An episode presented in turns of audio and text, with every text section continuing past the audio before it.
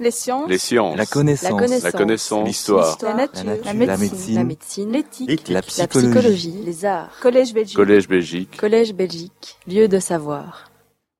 Bon, alors je, Christophe euh, Pirenne, que je remercie de m'avoir euh, ainsi présenté, d'avoir aussi euh, euh, soutenu cette euh, proposition de cours euh, ici au Collège Belgique, euh, vous l'a annoncé, vous l'a indiqué. euh, J'ai beaucoup travaillé sur euh, Léonard de Vinci. Je suis plutôt en fait une spécialiste de son œuvre peint. mais ce n'est pas aujourd'hui de cela que je vais vous entretenir, puisque j'ai approfondi, en fait, ce cours conférence m'a donné l'occasion d'approfondir un sujet qui m'était un peu moins familier dans l'œuvre immense de Léonard de Vinci. C'est finalement sa culture. Euh, ce sont finalement euh, les livres qu'il a euh, achetés, acquis, qu'il a lus. Tout ça pour essayer donc de définir cette culture livresque de Léonard. Et j'ai intitulé, et vous allez comprendre pourquoi, ces deux cours, Léonard de Vinci, Homo senza lettere ou Homme sans lettres. Alors, aux environs de 1487, 1487, Léonard est âgé de 35 ans et il se définit comme un homo senza lettere, comme un homme sans lettres, c'est-à-dire, en fait, plus euh, spécialement, c'est une traduction qui est plus correcte, comme un homme ignorant le latin, comme un homme sans euh, lettres classiques, comme ignorant les lettres classiques.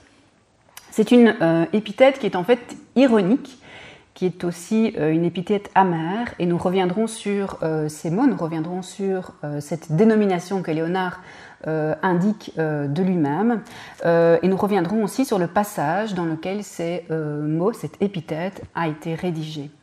Alors cette épithète, elle se révèle, euh, vous, l'avez peut-être immédiatement en tête, elle se révèle en contradiction avec finalement l'image que euh, l'artiste a lui-même contribué à diffuser de sa propre personne. Pourquoi est-ce que l'on dit ça? Euh, Je vous montre ici le très célèbre autoportrait euh, présumé de euh, Léonard qui est conservé à Turin, à la bibliothèque réale de Turin. Et dans cet autoportrait présumé, eh bien, Léonard est présenté comme un nouvel Hermès, comme un nouvel Aristote. Pourquoi est-ce que les chercheurs aujourd'hui estiment que ce portrait présumé de Léonard montre Léonard comme un nouvel Hermès, comme un nouvel Aristote? Parce que, en fait, ce dessin, eh bien, il s'inspire très strictement d'un euh, prétendu autoportrait du philosophe antique Aristote. Euh, et ce prétendu autoportrait euh, du philosophe Aristote, eh bien, c'est un humaniste très célèbre du temps, Cyriaque d'Ancône, qui l'avait fixé au milieu du XVe siècle. Alors, les premières notices autographes, les premiers textes qui euh, évoquent la euh, biographie de Léonard, eh bien, ces premiers textes euh, biographiques, pardon, ils vont aussi à l'encontre de cette présentation de Léonard comme un homme sans lettres, comme Léonard homo senza lettere. En 1529, Léonard est donc mort, il y a une dizaine d'années. En 1529, dans son chant fleuri, Geoffroy Tory définit l'artiste comme, je cite, un très excellent philosophe et admirable peintre et quasi un autre Archimède. Ou encore un peu plus loin dans ce même chant fleuri, Geoffroy Tory définit Léonard comme un grand mathématicien, peintre et imageur. La même idée, elle se euh, rencontre chez Benvenuto Cellini. Benvenuto Cellini qui euh, est l'auteur de plusieurs ouvrages et dans l'un de ses euh, ouvrages, le euh, discours qu'il dédie à l'architecture, dans le Discorso dell'architettura, eh bien Benvenuto Cellini prétend rapporter des paroles que François Ier aurait lui-même prononcées. Et il faut savoir que Benvenuto Cellini, qui est un sculpteur italien euh, actif surtout à Florence, eh bien, a séjourné à la cour de François Ier. C'est un euh, euh, contemporain de François Ier. Il séjourne à la cour lorsque Léonard est déjà mort, mais il prétend donc dans cet ouvrage rapporter des paroles que François Ier aurait lui-même prononcées. Alors je vous cite ce passage. Aucun homme plus grand que lui, je le crois, ne viendra jamais au monde pour les trois arts principaux, sculpture, peinture, architecture. Comme il n'était pas avare de son génie et qu'il possédait quelques rudiments de lettres latines et grecques, le roi François, qui était gaillardement amoureux de son talent, prenait un immense plaisir à l'écouter parler, et il n'y avait guère un jour dans l'année où il ne se détachait de lui. C'est la raison pour laquelle il n'eut pas l'occasion de mettre en œuvre tous les projets qu'il étudiait avec tant de discipline. Je ne voudrais pas manquer de rapporter les paroles que j'entendis dire du roi à son propos. Il me parlait en présence du cardinal de Ferrare, du cardinal de Lorraine et du roi de Navarre. Le roi dit qu'il ne pensait pas qu'il eût jamais existé un homme qui en sut tant que Léonard, non seulement en sculpture, peinture et architecture, mais aussi en philosophie où il excellait. Alors cette épithète euh, d'homo sans lettere, elle euh, contredit encore l'un des traits les plus distinctifs finalement que la mémoire collective a euh, conservé de l'italien. En effet, depuis le tout début du XXe siècle, et spécialement depuis les travaux de Pierre Duhem, eh bien, on estime que la culture scientifique de Léonard, elle est immense. C'est un topos qui revient dans euh, la plupart des travaux dédiés à Léonard depuis donc le début du XXe siècle. Et de nos jours encore, l'artiste est très souvent qualifié euh, de génie. C'est vraiment un, mot qui est souvent, qui est pratiquement toujours associé à euh, Léonard. Il est considéré comme l'homme universel de la Renaissance, comme l'un de ses génies les plus emblématiques, comme un savant aux connaissances universelles, aux connaissances infinies, comme un érudit dont la curiosité était telle qu'il s'intéressa à la physique, à l'optique, à la botanique. Je vous montre ici euh, un des innombrables dessins de Léonard évoquant cet intérêt pour la botanique. Léonard s'intéressa aussi à la géologie, à l'hydrodynamie, à la résistance des matériaux, au vol des oiseaux, à l'anatomie, à l'architecture, à l'astronomie, à la propagation de la lumière et euh, du son. Et je passe, je pourrais encore euh, euh, égrener comme ça des disciplines qui ont suscité l'intérêt de Léonard. Alors pourquoi finalement Léonard s'est-il défini comme un homme sans lettres? Euh, Comment comprendre ces deux présentations de euh, l'italien? Surtout comment expliquer, voire réconcilier le portrait de Léonard, homme sans lettres, et celui de Léonard, homme universel, homme euh, témoignant de cette curiosité insatiable. Et c'est ce que je vous propose de faire à l'occasion donc de ces deux cours du, du Collège Belgique. D'abord, nous nous arrêterons sur la formation initiale de Léonard, premier point de mon exposé. Euh, nous nous intéresserons aussi à son apprentissage tardif du latin. Ensuite, nous nous euh, intéresserons à ses lectures et à sa bibliothèque comme au très précieux réseau de savants, réseau de savants et d'intellectuels qu'il a fréquenté, qu'il a sollicité afin de parfaire ses connaissances. Et enfin, euh, à l'issue du deuxième cours, je tenterai de définir la méthode de travail de Léonard, qui est celle d'un autodidacte, qui est disciple de l'expérience et de l'observation, et qui progressivement, à force de travail, à force d'acharnement, à force d'obstination, eh bien, a dépassé finalement les origines euh, de euh, les, obstacles de ses origines familiales, et il a fini, par produire une œuvre dans laquelle s'entrevoit une étude, une pensée systématique. Voici donc ce que je vous propose euh, de faire. Alors, premier point, la formation initiale de Léonard ou est-ce qu'on peut le dire autrement Est-ce que Léonard a été à l'école Est-ce qu'il a poursuivi de longues euh, études? Alors en fait, on sait très très très très peu de choses sur les euh, premières années de la vie de euh, Léonard. Les sources sur cette période sont pratiquement inexistantes, elles sont presque, presque, oui, elles sont inexistantes, et aussi aucun dessin ou aucune note de la main de Léonard datant de cette prime jeunesse ne nous est parvenue. En revanche, on est parfaitement assuré, et ça c'est un fait bien établi, on est assuré du fait que euh, Léonard n'a finalement pas suivi un cursus scolaire qui est digne de la réputation d'intellectuel qui euh, l'accompagne aujourd'hui encore. Alors pourquoi est-ce qu'on est assuré de cela? Pourquoi est-ce que l'on peut affirmer avec force que Léonard n'a pas suivi un cursus scolaire digne de cette réputation euh, de très grand savant, de l'un des plus grands savants de la Renaissance? Parce que Léonard était un fils illégitime. Alors, à cette époque, les enfants naturels, surtout si ces enfants sont nés de paysans, sont nés de marchands et même de bourgeois, eh bien les enfants naturels ne peuvent fréquenter euh, l'université. Alors Léonard, vous le savez euh, tous, naît à Vinci. C'est une toute petite ville qui est située à 25 km à l'ouest de Florence. Il naît le 15 avril 1452 et il naît donc hors mariage. Il est le fils illégitime d'un euh, certain Piero da Vinci, qui est un notaire, un jeune notaire, dont la renommée grandissait à Florence. et d'une certaine Catherine, Catherine qui, euh, selon l'un des premiers biographes de Léonard, ce, biographe il s'appelle l'anonyme Gadiano, était de noble origine, euh, mais en fait qui était sans doute plutôt la fille de cultivateur. Donc Léonard est le fils d'un notaire et d'une jeune fille, fils de cultivateur. Léonard sera euh, élevé par son grand-père paternel, son grand-père paternel, qui s'appelle Antonio da Vinci, dans son village natal, donc à Vinci, très probablement euh, dans le quartier de l'église Santa Croce de ce petit village dans lequel il a été baptisé. On sait donc qu'il a été baptisé dans cette église Santa Croce de euh, Vinci.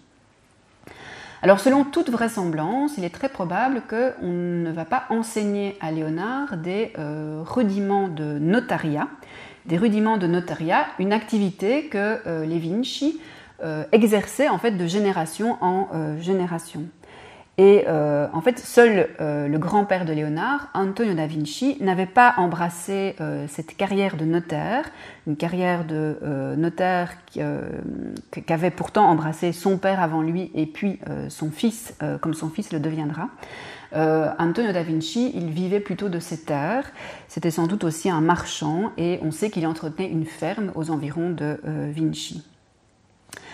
Pourquoi est-ce que le grand-père de Léonard n'a pas inculqué à son petit-fils illégitime des euh, rudiments de notariat pourquoi est-ce qu'il ne lui a pas inculqué les bases du métier de notaire? Eh bien parce que cette activité, l'activité de notaire, elle était réservée aux seuls enfants légitimes. Donc Léonard ne peut ni fréquenter l'université, ni apprendre le métier de notaire, euh, un métier qui a été euh, pourtant euh, exercé par ses ancêtres et aussi par, et, surtout par son père. Alors, il n'en demeure pas moins que les livres et que la lecture ont très sans doute nourri la prime enfance de Léonard. Pourquoi est-ce que l'on peut dire ça? Parce que Antonio da Vinci, le grand-père de Léonard, a été donc élevé dans une famille de notaires. Et on sait que, euh, comme la plupart des bourgeois, comme la plupart des marchands, comme la plupart des notaires florentins du temps, eh bien, euh, Antonio da Vinci devait probablement posséder une petite bibliothèque, une petite bibliothèque qui euh, devait comporter une vingtaine de volumes. On sait que euh, était assurément conservé à Vinci un libro di famiglia, libro di famiglia, ou bien un euh, libro di ricordi, un livre de souvenirs. Euh, c'est un ouvrage dans une sorte d'ouvrage, une typologie d'ouvrage dans lesquels les marchands avaient en fait l'habitude de consigner les principaux événements familiaux et aussi quelques enseignements moraux qui pourraient être transmis à leurs descendants. Et c'est dans un livre de ce type, donc dans un libro di famiglia ou bien dans un libro di ricordi, que euh, Antonio da Vinci consigne euh, assez précisément la naissance de son petit-fils. Et il euh, consigne cet événement en regard de l'année 1452. Et euh, ce euh, livre de souvenirs, eh bien, il nous est parvenu. Il est aujourd'hui conservé à Florence, à l'Archivio di Stato. Et vous voyez que, en regard donc de l'année 1452, c'est en fait, ah, je vais utiliser ma pointeuse. C'est ici. Ça commence ici. Eh bien, Antonio da Vinci a noté donc, a enregistré la naissance d'un petit-fils. Je vous traduis 1452 me naquit un petit-fils, fils de Ser Piero, mon fils. Le samedi 15 avril, à la troisième heure de la nuit, il reçut le nom de Léonard. Alors, dans la bibliothèque du grand-père de Léonard, Antonio da Vinci, on trouvait peut-être euh, des copies manuscrites des grands chefs-d'œuvre de la littérature en volgare, c'est-à-dire des exemplaires des ouvrages de Dante, peut-être qu'on trouvait un exemplaire de la Divine Comédie. On trouvait peut-être aussi euh, des exemplaires euh, de Pétrarque, le Canzoniere, ou bien les Triomphes, et ou un exemplaire des, célèbres, du célèbre Décaméron de Boccace. Il était sans doute aussi gardé, mais tout ceci c'est donc plutôt de la euh, supposition, il était peut-être aussi gardé euh, quelques livres de littérature contemporaine, comme des romans chevaleresques, des poésies burlesques, des nouvelles, des fables, et assurément quelques textes euh, religieux, quelques textes dévotionnels, la Bible, des vies de saints, des proverbes. En 1462 ou 1463, Léonard est donc âgé d'une dizaine d'années, eh bien, il quitte Vinci, il quitte son grand-père, il quitte la maison de son grand-père et il rejoint son père à Florence. Euh, à cette époque, le père de Léonard, Ser Piero da Vinci, habite à l'angle formé par la Via delle Prestenze et la Piazza San Firenze. Et pour ceux qui euh, connaissent un peu Florence, euh, c'est en fait, nous sommes vraiment dans le quartier du musée du Bargello. Nous sommes au pied en fait du palais de la Seigneurie et on sait que Piero da Vinci reçoit ses clients au sein du Palazzo del Podesta, qui est aujourd'hui devenu le musée du Bargello. C'est un quartier où, à cette époque, se concentrent les libraires et les fabricants de papier. Euh, Léonard fréquente très probablement, presque assurément, une école d'Abaco. Qu'est-ce que c'est une école d'Abaco? C'est une école privée d'arithmétique. Euh, peut-être qu'il a fréquenté euh, l'école qui était tenue par le maître Benedetto da Firenze, qui est l'un des grands professeurs de arithmétique du temps. Euh, et qui, euh, pourquoi est-ce qu'on pense peut-être que euh, Léonard a fréquenté ce maître, Benedetto da Firenze Parce que Léonard mentionnera plus tard, en 1478, sur l'un des folios du Codex Atlanticus, eh bien, il mentionne ce maître dans une liste de personnes à rencontrer. et je vous montre ici un traité d'arithmétique, un Trattato d'Abaco, rédigé par ce fameux Benedetto da Firenze, peut-être donc le professeur d'arithmétique de euh, Léonard. Alors, qu'est-ce que c'est en fait une euh, scuola d'Abaco euh, Qu'est-ce que c'est? C'est une école qu'on pourrait en fait comparer à euh, l'enseignement primaire. ils sont essentiellement délivrés des leçons de raisonnement, des leçons de mathématiques, leçons de raisonnement et leçons de mathématiques qui euh, sont en fait appliquées aux besoins concrets des marchands, marchands très nombreux à Florence, et qui ont donc besoin de résoudre finalement des euh, questions pratiques relevant euh, des mathématiques. sans doute que dans cette école aussi, on enseigne les bases d'un enseignement religieux et d'un enseignement moral. Alors d'ordinaire, après cette école primaire, après cette école d'Abac, soit on débute sa vie professionnelle, soit on entre dans une euh, scuola di lettere, d'une école de lettres qui elle-même euh, conduit à l'université. Il y a vraiment deux voies. Euh, soit on commence sa vie professionnelle, soit on poursuit finalement ses études, d'abord dans une école de lettres et puis on entre à l'université. Léonard, vous l'imaginez, puisque je vous ai déjà dit qu'il n'a pas été à l'université, suit en fait la première voie il entre euh, en apprentissage, il commence sa vie professionnelle euh, dans l'atelier d'un euh, peintre et sculpteur du temps, Andrea del Verrocchio.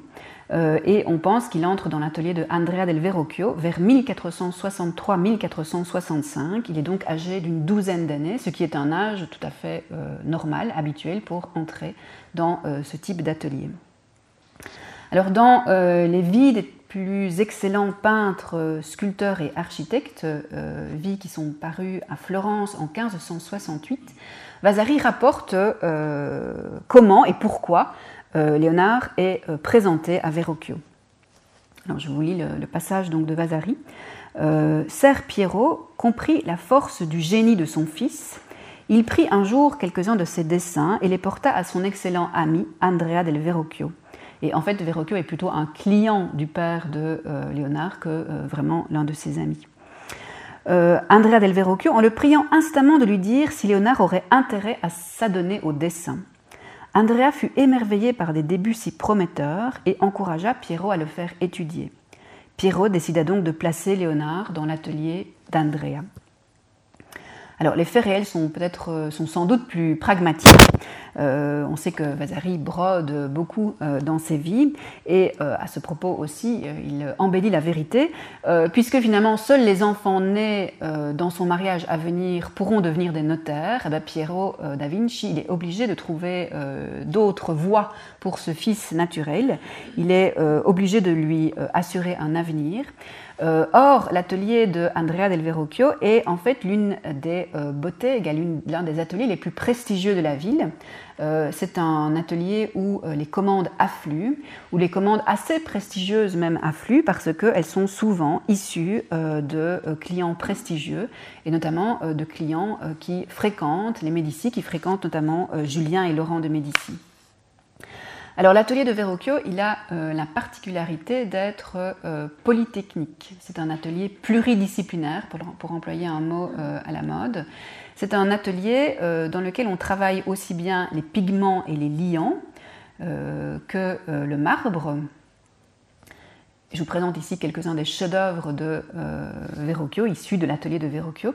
On travaille aussi la terre cuite, on travaille aussi le bois, on travaille aussi le bronze, euh, on travaille les matériaux précieux. précieux. Verrocchio est aussi un orfèvre, c'est surtout un sculpteur et un orfèvre.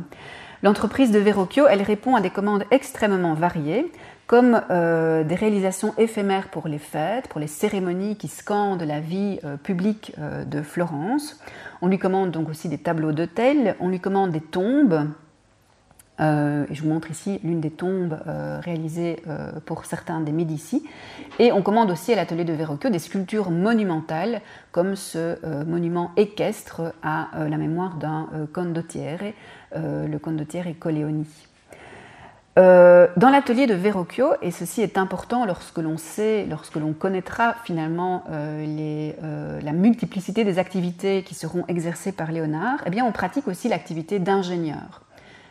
Verrocchio est un sculpteur et un orfèvre avant, tout, c'est un peintre, mais c'est aussi un, euh, ingénieur. Euh, dans un premier temps, ce sont euh, probablement des tâches assez ingrates qui sont réservées au jeune Léonard, comme la préparation de pigments, comme l'élaboration de liants et d'enduits, comme l'assemblage de panneaux de bois. Progressivement, l'apprenti, comme tous les autres apprentis qui fréquentent l'atelier d'Andrea del Verrocchio, travaille le dessin, et puis il travaille la copie, il s'exerce sur la copie, euh, il travaille la perspective, le modelé de l'argile, la fonte du bronze, la dorure, la ciselure, etc. etc. C'est donc un apprentissage qui est euh, extrêmement éclectique, c'est un apprentissage qui est varié, c'est un apprentissage qui est technique, c'est un apprentissage qui ambitionne en effet la transmission non d'un savoir théorique, mais plutôt euh, de savoir-faire pratique. Ça ne veut pas dire que euh, les livres sont euh, absents de, euh, l'atelier d'Andrea del Verrocchio. les livres n'en demeurent pas moins présents, les livres n'en demeurent pas moins abondamment utilisés dans ce type d'atelier et spécialement sans doute dans l'atelier d'Andrea del Verrocchio, puisque les savoir-faire, ils se transmettent oralement, mais ils se transmettent aussi finalement par le biais de carnets de notes de carnets de notes que l'on copie, que les apprentis copient pour euh, augmenter finalement leur euh, savoir-faire. Ces carnets de notes, euh, ils sont souvent accompagnés de dessins et de projets de machines. Et ces carnets de notes, eh bien, ils sont spécialement utilisés en ce qui concerne les arts mécaniques, qui sont particulièrement mis à l'honneur à Florence à l'occasion d'un chantier exceptionnel et c'est le chantier dont j'ai mis la, dia un peu trop tôt, le euh, chantier de la construction du dôme de euh, la cathédrale de euh, Florence, de la cathédrale Santa Maria del Fiore de Florence.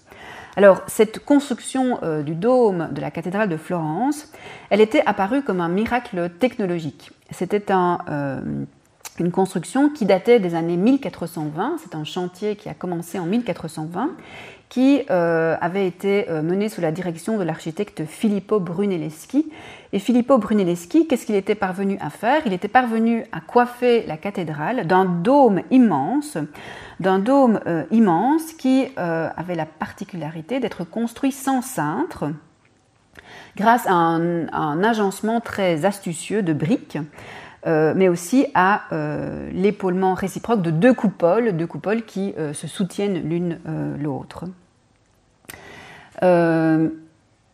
Euh, lorsque Léonard arrive à Florence, donc je vous l'ai dit en 1463, 62, 63, eh bien le chantier euh, euh, du dôme est pratiquement achevé, mais il manquait encore quelque chose.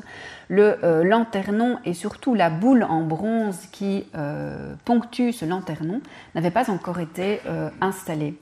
Et c'est en 1468 qu'on on décide de achever finalement la couverture du dôme. Et c'est l'atelier de Verrocchio qui se voit confier la fabrication de ce globe en cuivre doré globe en cuivre doré qui devait donc être placé tout au-dessus du euh, lanternon afin en fait de euh, stabiliser par son poids l'ensemble de euh, l'édifice. Et ce lanternon, il n'a pas l'air de grand-chose sur ma dia, mais en fait il mesure 2,40 mètres de diamètre et il pèse plus de 2 tonnes. Le jeune Léonard a participé à ce chantier extrêmement prestigieux. Euh, on en est assuré parce que euh, des années plus tard, en 1510, euh, eh bien, il va rédiger sur l'un des folios de l'un des manuscrits qui est aujourd'hui conservé à l'Institut de France, le manuscrit G. Eh bien, il va rédiger une note qui évoque ce travail réalisé donc des années plus tôt dans la cathédrale Santa Maria del Fiore de Florence. Et euh, cette euh, note, euh, elle dit, je le cite, Rappelle-toi les soudures dont on fit usage pour souder la boule de Santa Maria del Fiore, de cuivre imprimé dans de la pierre, comme les triangles de la dite boule. Euh, on est donc assuré finalement que euh, Léonard a participé à ce euh, chantier prestigieux qui consistait donc à coiffer le lanternon de cette énorme boule de cuivre. C'est peut-être à l'occasion de ce prestigieux chantier que Léonard consulte l'un des plus célèbres carnets d'ingénieurs du temps, euh, ce, carnet, euh, ce, carnet extrêmement euh, célèbre, c'est celui de Bonacorso Ghiberti, et il porte le nom de Zibaldone, qui en fait veut dire carnet, carnet de notes, carnet de machines. Bonacorso Ghiberti, c'est en fait le neveu du sculpteur Lorenzo Ghiberti, qui avait été collègue de Filippo Brunelleschi et qui a fréquenté euh, euh, Filippo Brunelleschi lorsque celui-ci est euh, appelé à travailler à la construction du dôme de la cathédrale de Florence. Buonacorso Ghiberti avait hérité de l'atelier de son oncle, de l'atelier de Lorenzo Ghiberti, mais il avait aussi hérité de tous ses écrits, de tous ses dessins, de tous ses carnets. Euh, et euh, il euh, rassemble en fait tout ce qu'il connaît des machines d'ingénieurs dans, dans, dans, un propre carnet que l'on connaît donc sous le nom de Zibaldone. C'est un carnet qui rassemble des considérations liées à l'architecture, liées à l'ingénierie, liées à la métallurgie, mais aussi liées aux mathématiques et à la géométrie pratique. Euh, c'est un ouvrage dont on trouve, à l'intérieur duquel on trouve des passages qui sont euh, recopiés du De Architectura de Vitruve, mais aussi du De Re Militari de Roberto Valturi, Valturio, pardon, le De Re Militari, à propos des choses de l'art militaire de euh, Roberto Valturio, dont euh, nous reparlerons. Ces deux ouvrages, le De Architectura de Vitruve et le De Re Militari de euh, Valturio, je vous en reparlerai, parce que ce sont des ouvrages que Léonard a abondamment consultés lui aussi, comme donc Buonacorso Liberti. Euh, on trouve encore dans euh, ce Zibaldone et de euh, Ghiberti des machines, des machines qui sont conçues par les grands ingénieurs de la Renaissance, alors comme Filippo Brunelleschi dont je viens de parler, mais aussi comme un Siennois qui s'appelle Marino di Jacopo di Le Taccola, Taccola, c'est un des grands ingénieurs de la Renaissance, ou bien un autre siennois euh, dans ce Zibaldone, et on trouve aussi des dessins euh, de machines d'un autre siennois qui s'appelle Francesco di Giorgio Martini. Francesco di Giorgio Martini. Et euh, plusieurs dessins de Léonard amènent à penser qu'il a consulté ce carnet de notes, qu'il a consulté ce Zibaldone et de Buonacorso Ghiberti, ou bien qu'il connaissait de seconde main ce célèbre carnet. Euh, en témoigne euh, ce, dessin, celui-ci, qui est euh, conservé dans, le Codex Atlanticus, qui, vous le voyez, est en fait une copie, une copie assez fidèle d'un dessin qu'on trouve dans le fameux Zibaldone de Buonaccorso Ghiberti. C'est en fait le dessin qui enregistre l'une des grandes grues portatives, portatives à vis avec contrepoids réglable pour déplacer des échafaudages et des charges. Brunelleschi avait dû en effet inventer, avait dû mettre sur pied des, des grues extrêmement complexes pour construire, pour coiffer la cathédrale de Florence du dôme. Et euh, ces euh, dessins de, de eh bien, euh, elles nous sont finalement connues par le témoignage de Buonaccorso Ghiberti, mais aussi par les copies qu'en réalise le jeune Léonard, sans doute donc en 1478-1480. petite parenthèse, ceci est un des très très très très très nombreux exemples de plagiat de Léonard. Euh, très souvent, on nous présente Léonard comme un génie qui a inventé toutes les machines du monde. En fait, il a beaucoup, beaucoup, beaucoup recopié des machines qui avaient été inventées par d'autres ingénieurs, et notamment euh, Filippo Brunelleschi, notamment Taccola, notamment euh, Giorgio Di Martini, dont je vous reparlerai. Euh, revenons à euh, le manque de formation classique de euh, Léonard, et ce en évoquant une question supplémentaire, celle de son écriture. Celle de son écriture. C'est une écriture qui étonne, qui étonne encore aujourd'hui. C'est une écriture extrêmement singulière. Vous savez qu'il s'agit d'une graphie spéculaire, d'une graphie spéculaire, spéculaire c'est-à-dire une graphie qui est lisible dans un miroir c'est en fait une écriture qu'il convient de lire de droite à gauche. Ça veut dire que la ligne entière est écrite de droite à gauche, mais aussi que chaque lettre des mots sont renversées. Ça veut dire qu'un B de Léonard, il ressemble à un autre, un autre D.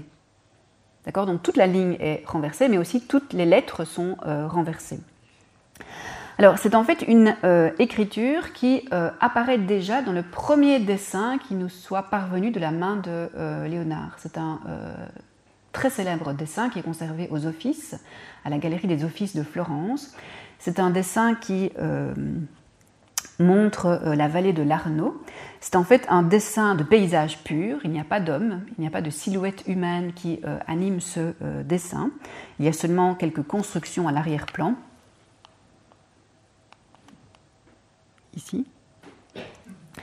C'est un euh, dessin qui euh, montre que euh, Léonard a déjà des connaissances assez approfondies en ce qui concerne la perspective, en ce qui concerne le rendu des effets atmosphériques.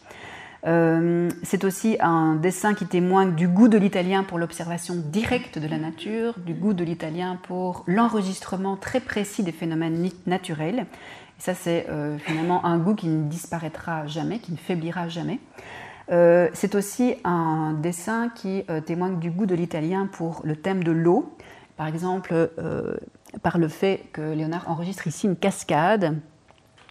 et à nouveau, l'eau a constitué en fait l'un des objets d'étude les plus approfondis de euh, Léonard. Mais je ne vous montre pas ce dessin pour euh, vous parler de tout ça, je vous montre ce dessin pour, en raison du fait qu'il est donc accompagné d'une écriture autographe, d'une inscription autographe. Vous voyez, elle est ici. Et qu'est-ce que dit ce dessin? Eh bien, cette inscription, pardon, elle indique le jour précis de la réalisation de l'œuvre. Nous sommes le 5 août 1473 jour de Notre-Dame euh, de la Neige. 5 euh, août 1473, ça veut dire que Léonard a 21 ans seulement. 21 ans seulement. Or, vous voyez, cette écriture, j'espère que, il faut peut-être un peu me croire sur parole parce que c'est un peu petit pour vous, mais cette écriture, elle est déjà euh, rédigée de façon inversée. elle est déjà rédigée. il faut déjà la lire de droite à gauche. Ça veut dire que ce n'est pas une écriture que Léonard a imaginée au fil du temps pour protéger ses secrets, pour protéger ses inventions, comme on l'a dit dès le XVIe siècle. Dès le XVIe siècle, eh bien, on avance cette euh, euh, hypothèse pour expliquer euh, pourquoi Léonard en fait écrit de cette façon. ça ne tient donc pas la route si Léonard utilise déjà cette écriture à 21 ans alors qu'il n'a encore rien inventé ou qu'il n'a encore euh, pratiquement rien euh, réalisé, euh, eh bien pourquoi est-ce qu'il écrirait de cette façon? Et en fait, aujourd'hui, on estime que c'est en fait une écriture qui est plutôt une écriture naturelle pour un gaucher. Léonard était un fils illégitime, mais c'était aussi un gaucher. et les gauchers ont une tendance naturelle à renverser mentalement les caractères et les signes qu'ils doivent reproduire c'était peut-être finalement une petite excentricité de Léonard qu'il conservera euh, toute euh, sa vie. Alors si le fait d'être gaucher euh, peut expliquer donc cette curieuse habitude de Léonard d'écrire de droite à gauche, eh bien elle ne résout pas toutes les questions. Il convient en effet de souligner que Léonard savait aussi utiliser sa main droite. Ce n'était pas un gaucher qui ne pouvait uniquement se servir de sa main gauche, mais c'était finalement aussi une personnalité sans doute ambidextre qui pouvait aussi utiliser sa main droite. Euh, et euh, on pense aujourd'hui que certains dessins de Léonard ont aussi été exécutés avec la main droite. Ceci se remarque spécialement dans le traitement des ombres. Et je vous montre ici euh, un très beau dessin qui est conservé à Oxford, un dessin qui montre un buste d'homme dit vu de profil. C'est un dessin qui relève de ce qu'on appelle les visages dits grotesques. Et dans les ombres, eh bien, en fait, on discerne des traits qui vont dans deux directions, de droite à gauche, mais aussi de gauche à droite. Ce qui euh, amène donc euh, les chercheurs à euh, estimer que Léonard a réalisé ces hachures en utilisant ses deux mains, peut-être même ses deux mains en même temps, pour pouvoir recouvrir plus rapidement les larges zones d'ombre de sa composition. Léonard savait aussi écrire de gauche à droite. Il savait aussi écrire normalement, si on peut dire. Et euh, on a identifié une soixantaine de témoignages d'une écriture donc de euh, gauche à droite, qui sont rédigés d'une main très habile, d'une main très soignée. Euh, parfois, on peut même trouver ces deux types d'écriture sur le même dessin. Il use donc de l'écriture de l'une de droite à gauche, l'autre de gauche à droite sur une même feuille. C'est par exemple le cas dans ce dessin qui est conservé à Windsor, dans la collection de la reine d'Angleterre, et je montrerai de très nombreux dessins qui proviennent de cette euh, collection, de la euh, Royal Collection, parce que la reine d'Angleterre est en fait l'une des plus grandes collectionneuses de euh, l'œuvre de Léonard. Dans ce dessin qui représente les organes d'un jeune homme vu de profil, eh bien, en fait, vous voyez que Léonard a utilisé ces deux sortes d'écriture. D'un côté, ici, il a utiliser son écriture habituelle, mais de l'autre côté, eh c'est une euh, écriture euh, normale, rédigée euh, de gauche à droite. on a aussi des témoignages de cette écriture lorsqu'il s'adresse à des amis ou bien des membres de sa famille. on a conservé certains brouillons de lettres envoyés donc à certains membres de sa famille ou à certains de ses amis, et où là il écrit normalement, peut-être pour finalement faciliter euh, la compréhension de ses propos. De telles observations, elles, vont, euh, remettent en cause l'idée traditionnelle d'un euh, Léonard gaucher qui, naturellement, en raison donc de cette sinistralité, renversait les lettres et de ce gaucher qui n'a finalement jamais été corrigé, qui n'a jamais été éduqué, qui n'a jamais été formé à l'écriture. cette écriture, elle est d'ailleurs pas du tout grossière. Euh, c'est une écriture qui est extrêmement soignée et tout au long de sa vie, euh, Léonard va soigner cette écriture euh, un peu avec une, attention qui évoque parfois la calligraphie. Et je vous montre ici l'un de ses plus beaux témoignages de cette écriture calligraphiée sur ce dessin qui est conservé aux, aux offices. D'ailleurs, une fois renversée, eh bien, l'écriture de euh, Léonard, elle est en fait parfaitement comparable à la mercantesca, qui est l'écriture qui est euh, habituellement utilisée à cette époque. C'est une écriture qui naît au tout début du XIVe siècle. C'est en fait l'écriture des marchands, euh, des notaires, des banquiers des, des, cités bourgeoises du temps.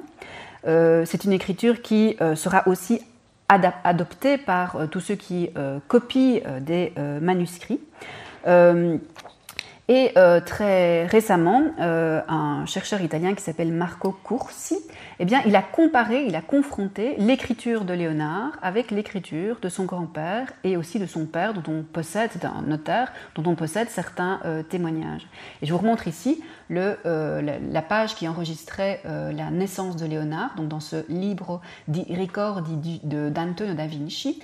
et vous voyez en fait que si vous confrontez les deux écritures, l'écriture de Léonard et l'écriture de son grand-père, eh bien, ce sont des écritures qui relèvent euh, de la mercantesca. C'est le même ductus, c'est la même façon euh, d'écrire. Euh, tout cela veut donc dire que tout cela amène à penser que Léonard a appris à écrire à la maison, qu'il a appris à écrire dans une ambiance familiale, qu'il a appris à écrire avec des spécialistes de l'écriture, puisque son grand-père avait été lui-même éduqué au métier de notaire et que son père était un notaire. On ne peut pas donc dire que c'est une écriture grossière, maladroite, euh, d'un euh, homme qui euh, n'a jamais été instruit, qui n'a jamais été à l'école. la première attestation assurée de lecture de Léonard, elle date des environs de 1478. 1478, Léonard a donc 26 ans. Euh, cette première attestation assurée de lecture, elle euh, se trouve sur euh, un des folios du Codex Atlanticus. Et dans ce folio, sur ce folio, eh bien, Léonard recopie des brefs passages des pistoles de Luca Pulci. Il recopie aussi des passages du Triomphe d'amour de Pétrarque et il recopie surtout des passages des Métamorphoses d'Ovide. Euh, les citations du texte d'Ovide sont en lien avec la question du temps, avec la question du temps que Léonard décrit comme consumateur de toute chose, temps donc qui passe inexorablement, temps qui modifie tout élément, temps qui modifie toute créature. Euh, nous sommes seulement en 1478 et cette vision euh, du temps, du temps qui inexorablement passe et détruit finalement euh, les choses et les créatures, les éléments, eh bien c'est une vision que Léonard ne cessera d'entretenir et même ne cessera d'amplifier. Euh, euh, Léonard estime que euh, le monde est en perpétuelle métamorphose et toute sa vie, il va chercher à saisir le côté vivant de cette nature, de ce monde en perpétuelle métamorphose, il va chercher à, saisir le dynamisme de la nature, la dimension changeante, la puissance créatrice de la nature. Je vous montre ici un, des folios qui, euh, explicite cette idée, où euh, Léonard a euh, montré, a dessiné des petits pois, des fèves de petits pois, et vous voyez qu'il montre un peu comme s'il voulait, avec des moyens cinématographiques, la fève qui mûrit, qui s'ouvre de plus en plus, qui est de plus en plus mature. Euh, dernière considération, lorsque l'on examine ce folio du Codex Atlanticus, euh, eh bien, il faut euh, voir que Léonard ne cite pas Ovide en latin, il ne cite pas, il ne recopie pas les passages des métamorphoses d'Ovide en latin, mais il recopie Ovide dans une version vulgaire. Euh, et spécialement, il recopie les propos de l'auteur antique d'après une traduction qui avait été réalisée euh, avant 1533, euh, une traduction qui était largement diffusée dans la Florence des XIVe et XVe siècles. Ceci constitue une habile transition à ma seconde partie, l'apprentissage tardif du latin. vous l'aurez compris, dans sa prime jeunesse à Vinci, euh, dans, sa maison, euh, dans la maison de euh, son grand-père, Léonard n'a pas appris le latin. au cours de ses années d'apprentissage chez Andrea del Verrocchio, il n'a pas non plus appris le latin. Euh, et puis, durant ses premières euh, années de réalisation autonome, lorsqu'il est devenu un maître accompli, lorsqu'il a quitté euh, l'atelier d'Andrea del Verrocchio, eh bien, il n'apprend pas non plus le latin. Léonard n'a pas suivi de formation classique, il n'a pas fréquenté une école de lettres, une scuola di lettere, il a très peu lu les auteurs passés, les grands auteurs passés, que ces auteurs soient des auteurs antiques ou bien que ces auteurs soient des auteurs médiévaux. Surtout, il n'a donc pas appris le latin, mais aussi il n'a pas appris la rhétorique, tout ce qu'on apprend dans les écoles de lettres et puis à l'université. Il n'a pas appris la rhétorique, il n'a pas appris la poésie, il n'a pas appris l'histoire, il n'a pas appris la philosophie. Alors c'est une euh, situation qui est en fait habituelle pour la plupart des artistes et des artisans euh, du temps. En ce qui le concerne, euh, Léonard estime que cette insuffisance de connaissances, elle porte gravement à conséquence. Et euh, c'est finalement à presque 40 ans, donc euh, tout n'est pas perdu, si on peut dire, c'est à presque 40 ans eh bien, qu'il euh, tente de remédier à ces lacunes. C'est à presque 40 ans qu'il cherche à amplifier son savoir, son savoir théorique qui jusqu'à présent était, vous l'aurez compris, assez maigre. nous sommes à la fin des années 1480. Léonard considère donc à cette époque c'est plus un tout jeune homme, mais il considère à cette époque que son manque de formation classique euh, eh constitue un obstacle qu'il convient de euh, contourner. Et c'est spécialement son ignorance du latin qu'il euh, voudrait dépasser, le latin servant alors de support quasi exclusif à la science. c'est la langue des érudits, c'est euh, la langue dans euh, laquelle sont rédigés la plupart des grands textes, que ce soit des textes antiques ou bien des, textes du Moyen Âge. Et qu'est-ce qu'il va faire donc à la fin des années 80, à partir de la fin des années 80, alors qu'il a presque atteint la quarantaine Eh bien, il va tenter d'osser son niveau de culture. Il va désirer acquérir un savoir qui lui permettrait finalement de quitter son statut d'artisan il va euh, tenter de se doter des instruments indispensables au travail de l'érudit. Il va essayer de s'approprier le lexique, il va essayer de s'approprier la culture des savants de son temps.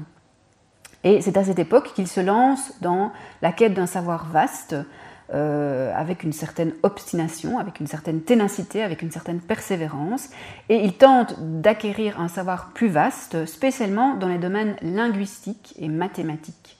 C'est vraiment dans ces deux champs finalement que euh, Léonard va concentrer son attention dans le domaine linguistique et dans le domaine mathématique. Alors comment est-ce qu'il fait?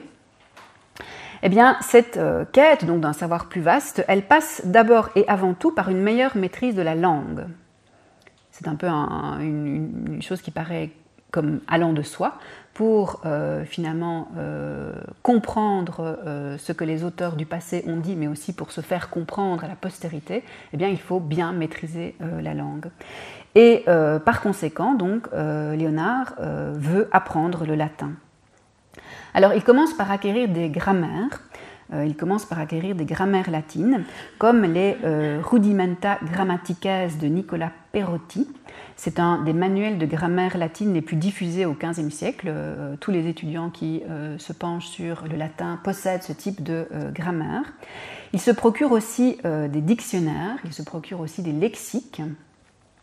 Et puis, il veut passer aux travaux pratiques et, il, poursuit finalement cet apprentissage par la pratique. Euh, en témoignent euh, plusieurs folios d'un autre codex de Léonard qui s'appelle le Codex Trivulziano, qui est conservé à Milan à la bibliothèque del Castello Sforzesco. Euh, ce codex de Léonard, c'est en fait l'un des premiers codex de Léonard qui nous soit parvenu. C'est un codex que l'on date des années 1488-1490. C'est un euh, codex que Léonard commence à euh, rédiger lorsqu'il est installé à la cour de Milan.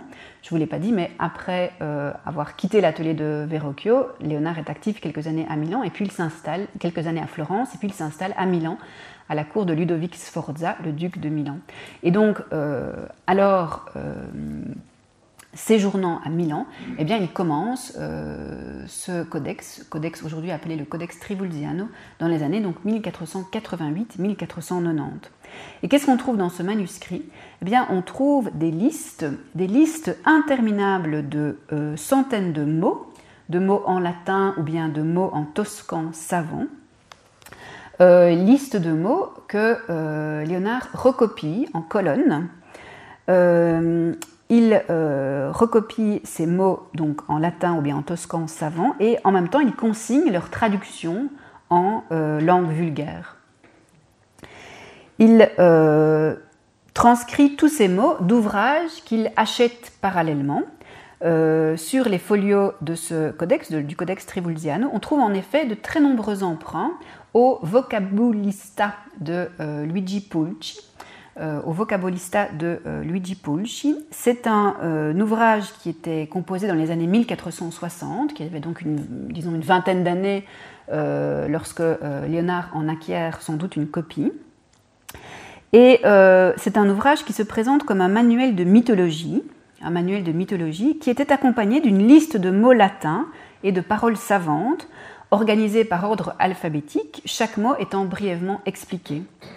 Et euh, finalement, donc Léonard tente d'assimiler ce vocabulaire latin ou bien ce vocabulaire savant en recopiant euh, ces listes de vocabulaire qui avaient été établies quelques années plus tôt par euh, Luigi Pulci. ce Luigi Pulci, il est aussi l'auteur d'une épopée dont vous avez peut-être déjà entendu parler, c'est l'épopée qui était intitulée Morgante, qui est une épopée euh, rédigée en style burlesque et qui euh, est un, en fait l'un des best-sellers du, temps. Et euh, il semble que Luigi Pulci a établi ces listes de mots pour enrichir ses autres écrits, et notamment cette épopée intitulée Morgante. on trouve aussi dans les pages du Codex Trivulziano des emprunts au, Dere Militari de euh, un ouvrage dont déjà, que j'ai déjà cité et que je reparlerai encore, mais c'est vraiment un des ouvrages préférés de Léonard.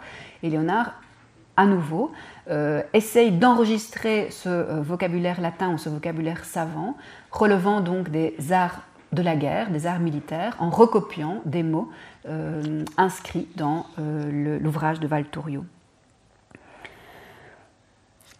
Et l'ouvrage de Valturio, il le consulte dans une traduction aussi en volgare. Il ne le consulte pas dans sa version latine, mais il le consulte dans une traduction en euh, volgare. Euh, de cette façon, finalement, Léonard se confectionne des sortes de dictionnaires, des dictionnaires personnels, qui vont lui permettre euh, de maîtriser avec plus de précision des termes abstraits, termes abstraits qui sont pour la plupart éloignés du vocabulaire concret de son milieu d'origine, celui des marchands, celui des artisans. Tous ces mots ont peut-être euh, constitué les bases d'un euh, futur livre de mes vocables.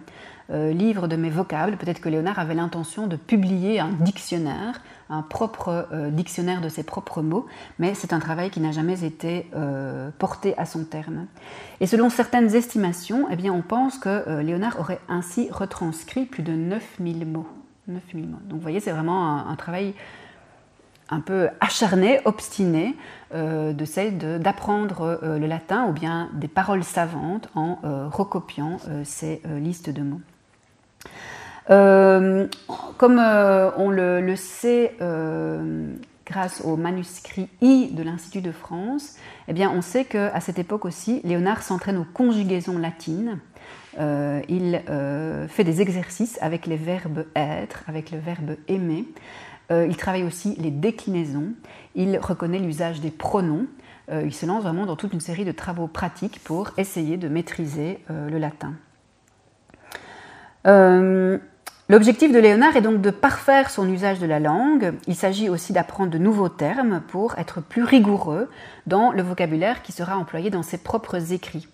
Et euh, il faut savoir que, euh, en, réalité, une fois que Léonard est installé à Milan, dans cette cour euh, qui est patronnée par Ludovic Sforza, qui est une cour extrêmement savante, qui est fréquentée par de nombreux érudits, eh bien, en fait, une fois qu'il est installé à Milan, Léonard a une ambition, qui est en fait l'ambition de sa vie. Léonard a l'ambition de devenir un scrittore, ou bien, comme il le dit lui-même, un altore, c'est-à-dire un ouvrage de livre. Léonard est un peintre, Léonard est un sculpteur, Léonard est un architecte, Léonard est un ingénieur, Léonard est un anatomiste, Léonard est un concepteur de fêtes, Léonard est un théoricien, mais c'est surtout, il voudrait surtout être un auteur, un, un écrivain, un auteur de livres. Euh, et c'est à cette époque qu'il euh, se lance en fait dans euh, l'écriture, il se lance dans l'écriture, il s'essaie à l'écriture, et pour s'essayer à l'écriture, eh bien, il rédige des fables et des facéties. Ce sont des textes très courts qu'il euh, réélabore en s'inspirant librement des fables d'Ésope. C'est parmi les lectures préférées de Léonard. Alors voici l'une de ces fables. C'est pas celle qui est enregistrée sur ce folio du Codex Atlanticus, c'est une autre. donc je vous lis l'une des fables de Léonard. Vous pouvez juger de son talent littéraire. Euh, le faucon supportait avec impatience la façon qu'avait le canard de se dissimuler en fuyant et en plongeant. Il voulut donc le poursuivre, mais ses plumes se mouillèrent et il resta sous l'eau. Alors le canard s'éleva en, l'air et railla le faucon qui se noyait. voilà, et on a donc plusieurs plusieurs facéties, plusieurs petites fables de euh, Léonard qui tentent ainsi de euh, se confronter finalement avec les euh, fables d'Ésope, qui tentent de s'essayer à l'écriture. la ténacité dont Léonard fait preuve est finalement remarquable. Elle montre combien le fait de ne pas maîtriser aisément le, le latin peut lui paraître problématique. cette non-maîtrise du latin ne lui permet pas finalement de mener à bien ses projets. C'est une démarche ambitieuse qui contribue finalement à faire passer le travail des artisans, à faire passer le travail des artisans et des ingénieurs du temps à la sphère, de la sphère des activités manuelles et mécaniques à celle des activités spéculatives, à celle des euh, activités libérales. Euh, euh, Léonard n'est pas du tout le seul à participer à cette, ce, cette, autonomie des euh, artistes à la Renaissance, mais cette volonté vraiment de mieux maîtriser la langue, eh bien, elle participe de cette euh, démarche. Euh, in fine, ce travail a aussi permis à Léonard d'inventer sa propre langue, une langue propre. Nous sommes à une époque où la langue n'est pas du tout stabilisée, où un même signifié dispose de plusieurs signifiants. alors je vous donne par exemple un exemple, c'est Pascal Briouat qui donne cet exemple. le mot poulie le mot pouli, qui est un mot abondamment utilisé par les ingénieurs du temps, eh bien, à Florence, il euh, est désigné par le mot euh, caracolla, alors que dans les zones plus septentrionales, on utilise le mot de girella. Et pour, en fait, dans tous les champs, il y a comme ça euh, des utilisations de mots différents.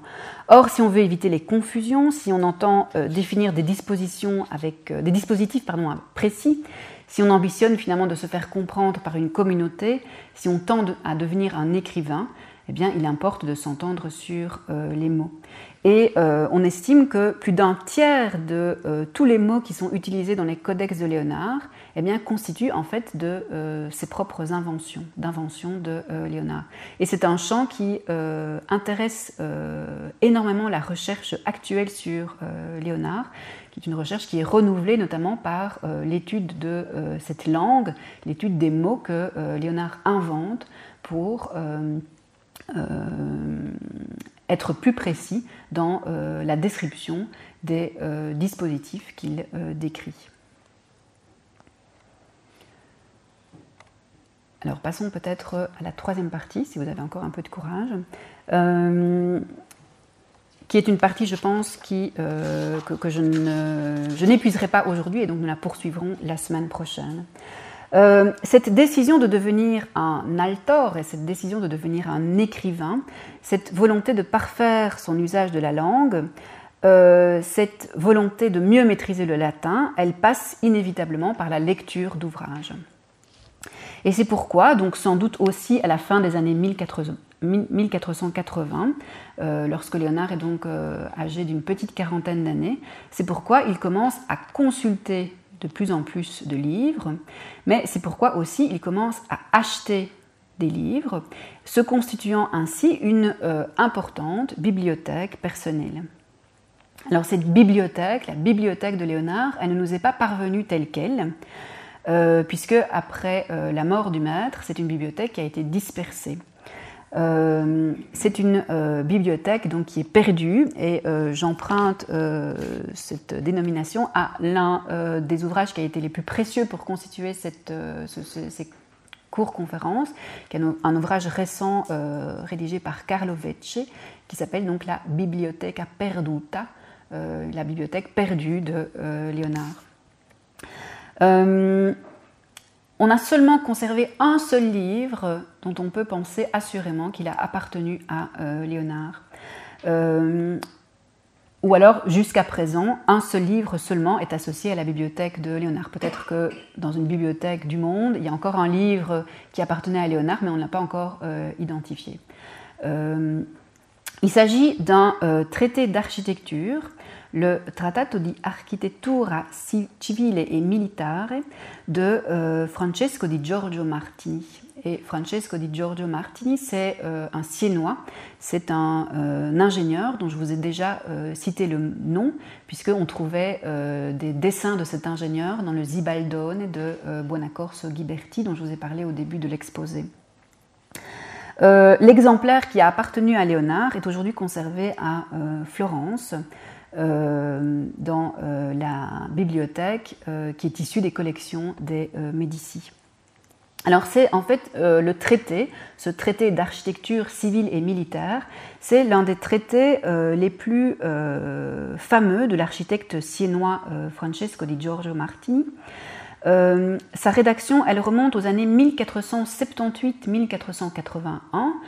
Léonard acquiert donc un ouvrage presque contemporain qui a été rédigé une dizaine d'années euh, non, enfin qui a été rédigé au moment où il commence à acquérir euh, des livres. On ne sait pas exactement quand il euh, l'achète, quand il l'acquiert. C'est un traité qui a été rédigé lorsque l'ingénieur, lorsque Francesco di Giorgio Martini séjourne à Urbino, à la cour de Federico da Montefeltro, le maître d'Urbino. Alors pour euh, composer son traité, eh bien, euh, Francesco di Giorgio Martini s'est euh, beaucoup inspiré, a beaucoup copié, a beaucoup plagié le De Architectura de Vitruve. et il faut savoir qu'il avait par ailleurs soigné une traduction en volgare. Il avait traduit le De Architectura de Vitruve. C'est un ouvrage dont il connaissait particulièrement bien. Et dont il recopie abondamment certains passages dans son propre traité d'architecture. Euh, dans la copie euh, manuscrite, donc c'est une copie manuscrite qui a appartenu à Léonard, euh, qui est donc conservée à Florence, le texte, vous le voyez, est accompagné d'images. Et ce texte, il est disposé en deux colonnes. pourquoi est-ce qu'on est certain que cet exemplaire a appartenu à Léonard? Parce que, eh bien, il est ponctué de notes, de notes autographes, qui prouvent, qui témoignent du fait que Léonard a attentivement lu le euh, traité d'architecture de euh, Francesco di Giorgio Marti. Il y a 12 euh, commentaires autographes dans ce, traité manuscrit.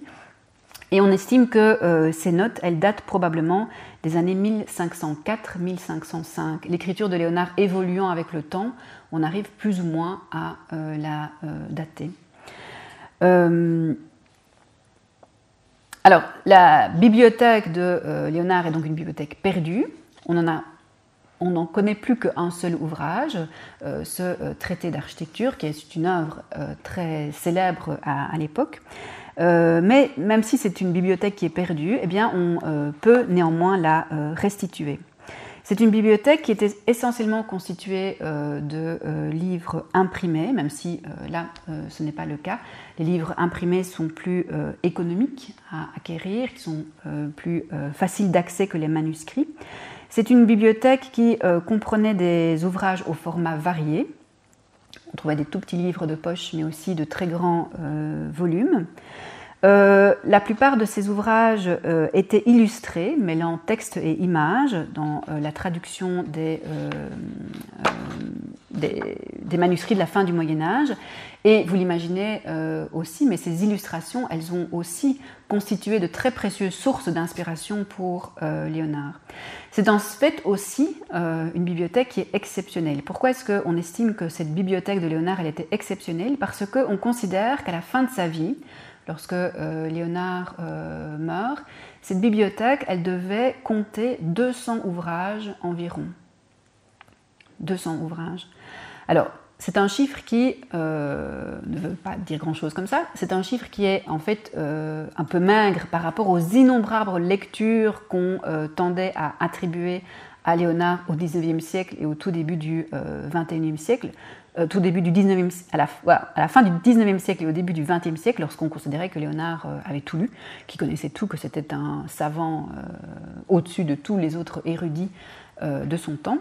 c'est en fait un chiffre 200 ouvrages, c'est un chiffre qui en réalité est un, chiffre important par rapport aux ouvrages habituellement possédés par les collègues de Léonard, que ces collègues soient des ingénieurs ou soit des artistes. C'est aussi et surtout une bibliothèque qui est d'une variété remarquable. Une bibliothèque est un témoin en fait privilégié de la curiosité insatiable de Léonard. Pourquoi habituellement les bibliothèques privées du temps, donc pas les bibliothèques euh, des grands princes, des grands couvents euh, italiens, mais les bibliothèques privées, les bibliothèques personnelles, habituellement ces bibliothèques, eh elles rassemblaient des ouvrages qui étaient dédiés à une seule et unique discipline. Euh, habituellement, ces ouvrages était en lien étroit avec la euh, profession exercée par celui qui possédait euh, ces livres. Si un euh, médecin possédait une bibliothèque, eh bien, il possédait essentiellement des ouvrages relevant de la médecine. si un mathématicien possédait quelques ouvrages, il possédait essentiellement des ouvrages relevant de la médecine. Ou bien un juriste, eh bien, il possédait essentiellement des ouvrages relevant du droit. Et c'est finalement euh, extrêmement euh, rare pour l'époque que les bibliothèques personnelles réunissent deux ou trois domaines du savoir. Or, la bibliothèque de Léonard, eh bien, elle se caractérise, elle se distingue finalement de tous ses contemporains parce qu'elle couvre un très large spectre de, euh, disciplines. Et c'est peut-être finalement une des choses que vous pourriez retenir de ces cours-conférences, c'est que cette bibliothèque de Léonard, elle était assez exceptionnelle euh, par rapport aux bibliothèques euh, des artistes et des euh, ingénieurs en nombre de volumes, mais elle était surtout remarquable parce qu'elle renfermait des ouvrages relevant de disciplines extrêmement variées. un petit bémol toutefois, il n'est pas certain que Léonard ait lu de façon approfondie ces 200 ouvrages. pourquoi Léonard est un peu comme nous aujourd'hui? On n'a pas lu tous les ouvrages qui se trouvent conservés dans notre bibliothèque. Euh, et lorsque finalement on tente de confronter le contenu des livres qui composeraient probablement la bibliothèque de Léonard et les propres écrits, les propres notes de Léonard, eh bien on trouve quelques correspondances, mais on ne trouve pas des correspondances pour tous les ouvrages. Euh, on n'est donc pas assuré que Léonard ait lu absolument tous les ouvrages. Alors peut-être qu'à ce stade de mon exposé, euh, une question vous turlupine. Comment est-ce que euh, les chercheurs ont pu reconstituer cette bibliothèque euh, si cette bibliothèque est perdue, si cette bibliothèque a été dispersée après la mort de Léonard? Comment est-ce que finalement on peut reconstituer la culture livresque de euh, Léonard? Comment est-ce qu'on peut être assuré du fait que Léonard a lu, a possédé, a emprunté tel ou tel ouvrage? Et donc pour répondre à ces questions, eh bien, il convient de se pencher sur les textes et sur les dessins euh, de la main de euh, Léonard, puisque ces lectures, mais aussi ces acquisitions de livres, elles transparaissent en effet dans euh, de nombreux de ses écrits, de nombreux de ses croquis, de nombreux de ses codex. Un exemple, et peut-être que je, terminerai là-dessus. Un exemple, le manuscrit que l'on appelle le manuscrit B de l'Institut de France. Ce manuscrit, ou donc ce codex de euh, Léonard, est euh, le manuscrit le plus ancien qui nous soit parvenu de la main de euh, l'italien. En fait, je ne vous l'ai pas dit, mais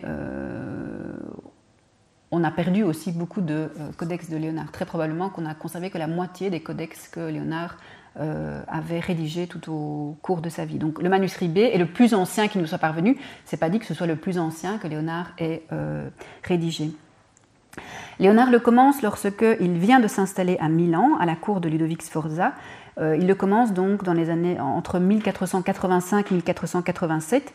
C'est un codex qui est donc presque contemporain du codex Trivulziano, dans lequel on trouve toutes ces listes de mots qui témoignent du fait que Léonard apprend le latin.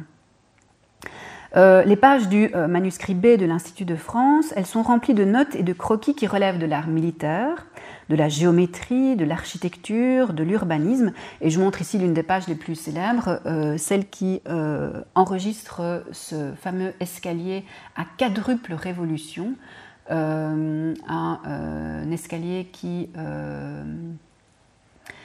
est à noter est dessiné dans un contexte militaire. C'est en fait un escalier que Léonard imagine pour permettre à des soldats de s'échapper extrêmement rapidement d'une tour euh, s'il fallait quitter la tour en quelques instants.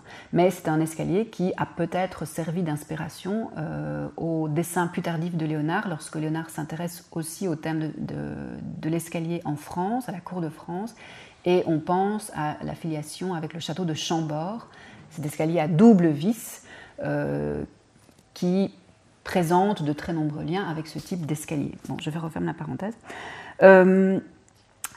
C'est donc un des premiers codex de Léonard qui nous soit parvenu, mais c'est un codex qui est déjà remarquable euh, en raison de la présentation graphique euh, que Léonard choisit euh, d'adopter. L'italien donne en effet à voir les esquisses sous des formes extrêmement variées. On trouve des coupes transversales, on trouve des vues aériennes, on trouve encore des vues transparentes, c'est-à-dire une multitude de présentations, et cette multi-présentation de ces dessins, de ces croquis, c'est aussi l'une des autres caractéristiques de euh, l'œuvre dessinée de Léonard. Euh, c'est une euh, multitude de présentations que Léonard adoptera aussi dans ses dessins anatomiques. Et la semaine prochaine, si j'ai un peu de temps, je reviendrai sur cette question. C'est aussi une disposition que Léonard adopte pour tous ses dessins qui relèvent de la mécanique et de l'ingénierie, où on voit le même objet, euh, le même dispositif selon des points de vue euh, variés. Alors, dans le manuscrit B de l'Institut de France, les considérations qui s'inspirent du euh, Militari de euh, Val sont innombrables, sont très très nombreuses. J'ai donc déjà cité à de nombreuses reprises, ce livre, qui est en fait l'un des préférés de, l'artiste. Donc peut-être quelques mots à ce propos. Euh, le De Re Militari est un ouvrage qui a été compilé entre 1446 et 1455 à Rimini, euh, à la demande du maître de Rimini, à la demande du seigneur de Rimini qui euh, s'appelle Sigismond Malatesta, qui était un condottiere et qui était aussi un amateur d'art. Ce manuscrit, donc ce euh, De Re Militari, a été largement diffusé par euh, différentes copies que euh, Sigimond Malatesta envoie en fait dans les différentes cours européennes et même européennes, dans les différentes, cours italiennes et même européennes. On connaît donc de plusieurs copies manuscrites de ce traité. Ensuite, cet ouvrage, qui avait donc été composé entre 1446 et 1455, il est euh, publié à Vérone en 1472. C'est un ouvrage qui avait été rédigé en latin, euh, Valturio étant un euh, humaniste, un historien érudit. Et puis, donc l'ouvrage est écrit en latin, il est imprimé, publié à Vérone en 1472, et puis enfin il est traduit en euh, vulgaire, en langue euh, volgare, euh, par Paolo Ramusio. Paolo Ramusio, et cette traduction, elle paraît à Venise en 1483. 1483. Et c'est sans doute cette traduction imprimée que Léonard possède, c'est sans doute un ouvrage de ce type que euh, Léonard acquiert du De Re Militari de Roberto Valturio. Alors qu'est-ce que, euh, en fait, euh, qu'est-ce, que comprend ce traité? Il faut savoir que Valturio n'était en fait pas un ingénieur militaire, c'était plutôt un humaniste qui était censé finalement promouvoir l'action de son prince. Il était en fait le secrétaire et le conseiller de Sigismond Malatesta. Euh, mais Sigismond Malatesta, c'est avant tout un homme de guerre. Et euh, pour euh, flatter finalement son prince, eh bien, Valturio décide de composer un traité, en fait plutôt une compilation, qui rassemble toutes les lois et les règles de l'art de la guerre. On trouve aussi dans le De Re Militari les vertus nécessaires au capitaine, un exposé à propos des vertus nécessaires au capitaine. Et puis on trouve un exposé euh, décrivant toute la technologie militaire, technologie militaire depuis l'Antiquité jusqu'à l'époque de euh, Valturio. Et par exemple, les bombardes, donc ce sont les ancêtres des canons qui sont décrits dans l'ouvrage de Valturio sont en effet celles qui étaient utilisées, celles qui étaient présentes dans l'arsenal de Rimini. On trouve donc dans le De Re Militari des descriptions de quantités de dispositifs, par exemple des canons, des catapultes, des trébuchets, des tours d'assaut, des chars à faux, des chars à faux, des galères cuirassées, des navires à aube et même des scaphandres de plongeurs. Alors tous ces dispositifs, euh, ils sont en fait souvent dépassés d'un point de vue technologique. Il est assez curieux de euh, constater que Valtorio s'intéresse très peu aux armes à feu. Euh, il y a très peu d'attention qui est accordée aux armes à feu. Alors pour illustrer tout son traité, euh, Valtorio s'est fait seconder par un graveur de Vérone, graveur de Vérone qui était sans doute bien renseigné sur les machines de guerre. Léonard lit avec grand intérêt cet ouvrage. Il le mentionne à de très nombreuses reprises dans euh, les listes de livres qu'il enregistre dans ses codex, et je reviendrai la semaine prochaine sur ces listes de livres. Euh, il enregistre aussi très précisément tous les termes, en tout cas certains des termes que euh, Valtorio utilise pour désigner tel dispositif, telle machine de guerre, euh, telle, telle, arme, tel char, telle catapulte. et puis aussi, et peut-être surtout, c'est surtout ça qui intéresse finalement l'historienne de l'art, eh bien, il recopie avec un très grand soin euh, la plupart des machines qui sont reproduites dans euh, le euh, traité de Valturio. et est-ce que peut-être l'image qui vous est projetée vous est familière? Parce que Léonard a recopié ce fameux char, un char qui était doté de faux aux roues, c'est euh, un, dessin assez euh, célèbre de Léonard, un dispositif effrayant, un dispositif qui euh, était en fait utilisé par les Grecs, par les Égyptiens et par les Perses, que Léonard a reproduit dans plusieurs de ses dessins. et donc c'était des chars avec des faux accrochés aux roues pour, vous l'imaginez, augmenter encore les désastres de la guerre. Mais c'est un dispositif que euh, recopie en fait assez précisément de l'ouvrage de euh, Valturio.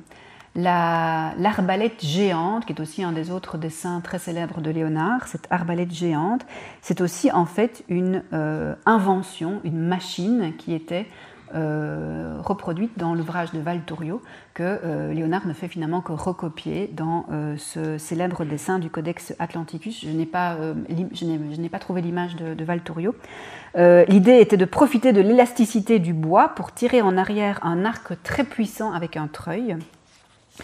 Euh, c'est un, dispositif qui peut à nouveau paraître un peu démodé euh, lorsque l'on sait que euh, les bombardes, que l'ancêtre des canons était déjà bien perfectionné.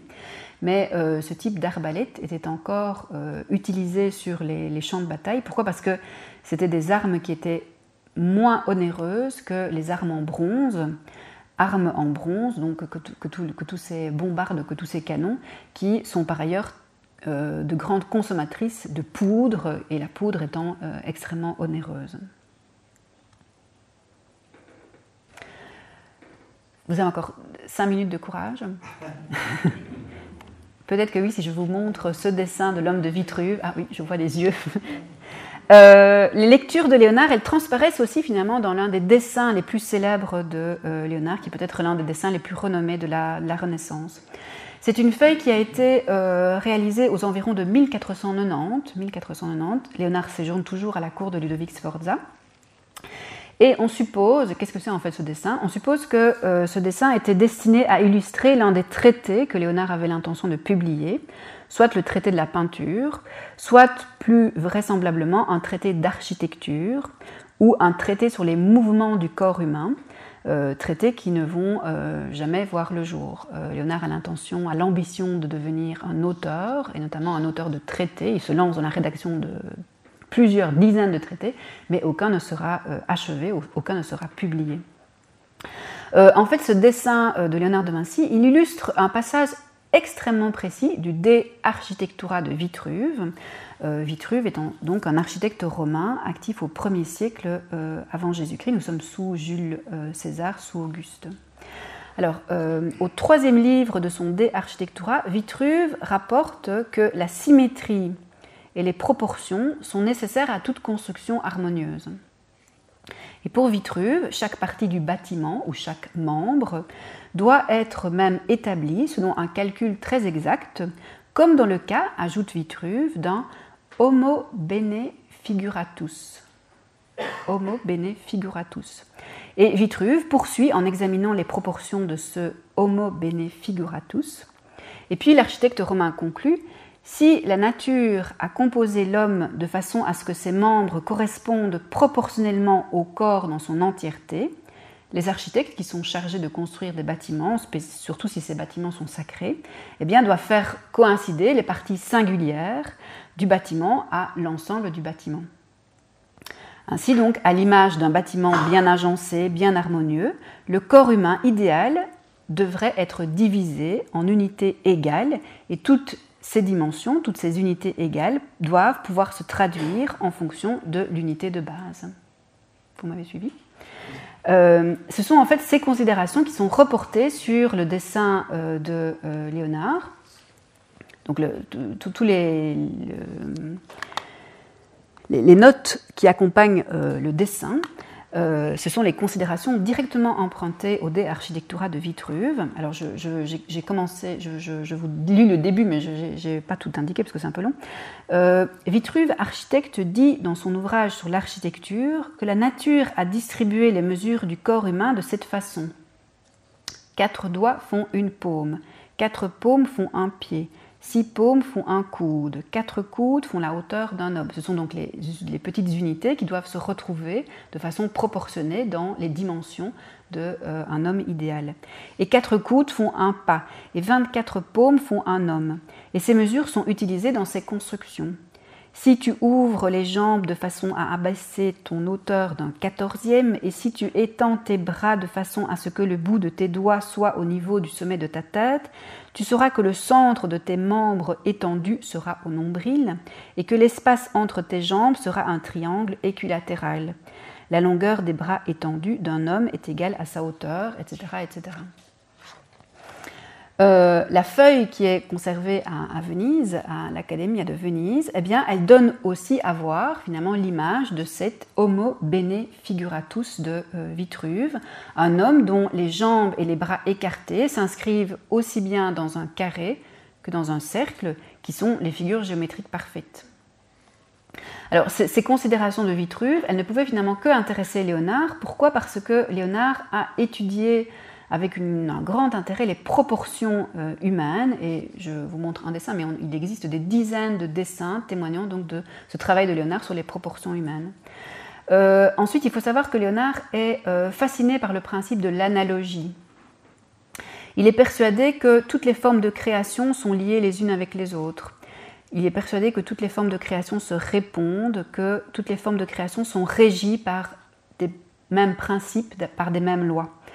Par exemple, Léonard estime que euh, la sève qui parcourt un arbre ou bien euh, une plante circule de la même manière que le sang dans les veines.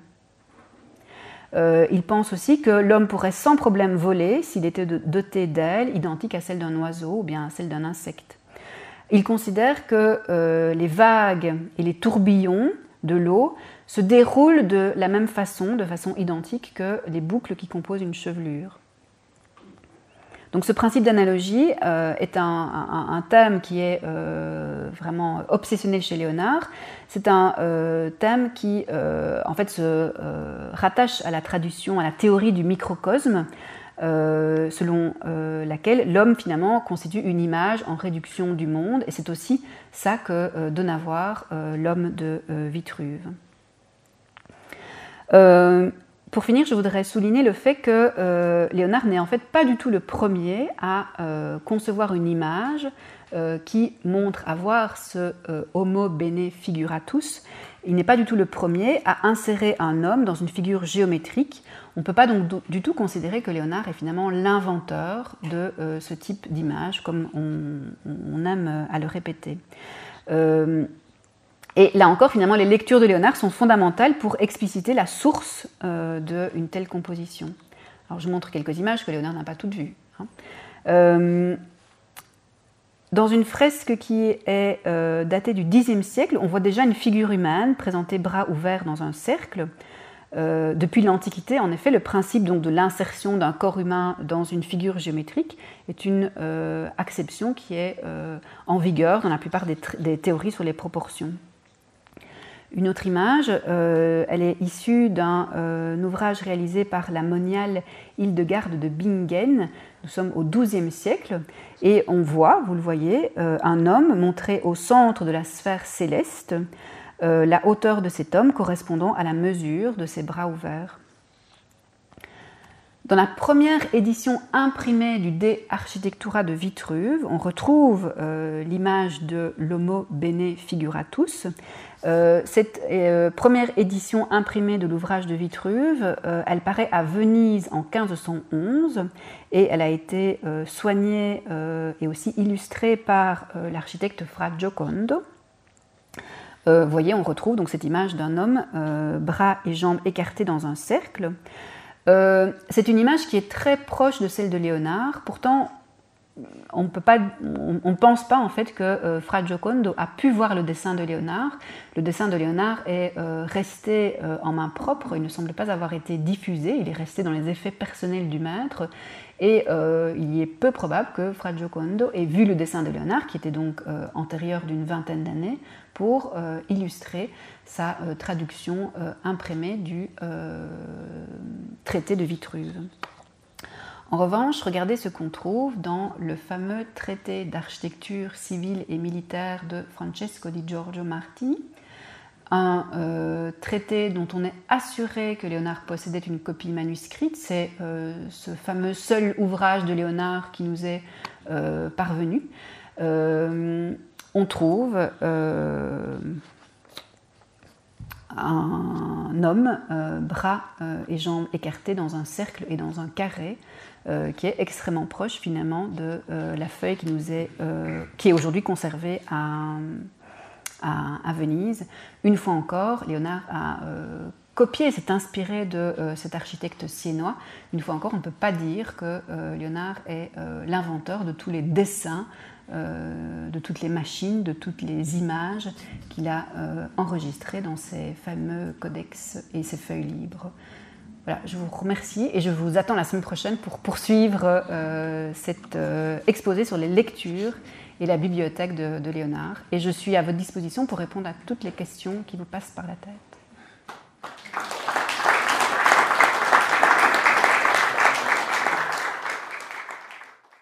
Les sciences. La connaissance. La connaissance. L'histoire. La, nature. La, médecine. La médecine. L'éthique. La, psychologie. Les arts. Collège Belgique. Collège Belgique. Collège Belgique. Lieu de savoir.